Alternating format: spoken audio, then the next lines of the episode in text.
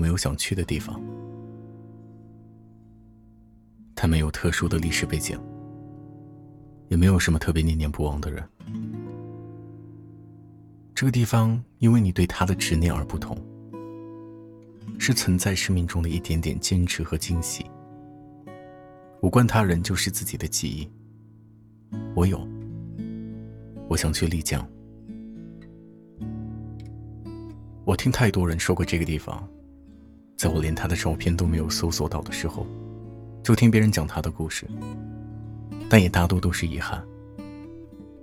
可能是古城总会引起人们的情思，也可能很多人都在自然面前选择放松警惕。没有被破坏的自然，和没有被释放的自己，总是相互依偎着，然后相互对立着。我以为丽江有故事。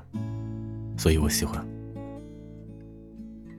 后来商业化的进程推到了丽江，后来被网络上诟病的文艺青年纷纷跻身于此，寻找让他们诗情大发的灵感。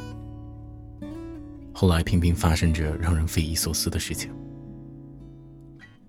我知道丽江肯定变了样子，肯定不再是当年人们描述的样子，肯定已经成了那些人的回忆。我或许也不会太喜欢了吧。故事都随着被拆迁而去的老城建筑走了，人也都纷纷回到了让自己寻求生机的地方。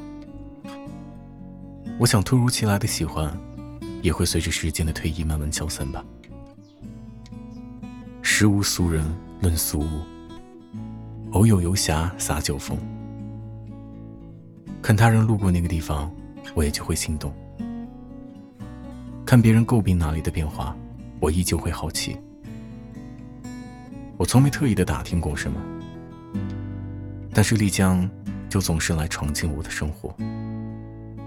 太多人可惜，风景再好，却没有人可以分享；酒再甘甜，也没人能在你喝醉的时候为你开车。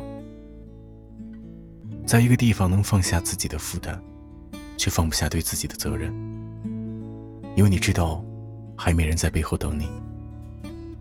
所以人们喜欢结伴，就算他们做出了弃你而去的举动，你也能为自己的心寒找一个发泄的窗口。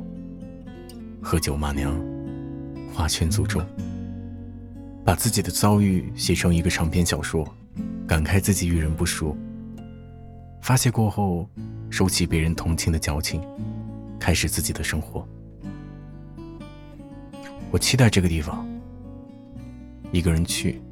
看一群人的故事，即使那里的情怀都被写尽，我也依旧不能抵抗那个魅力。你呢？你有没有想去的地方？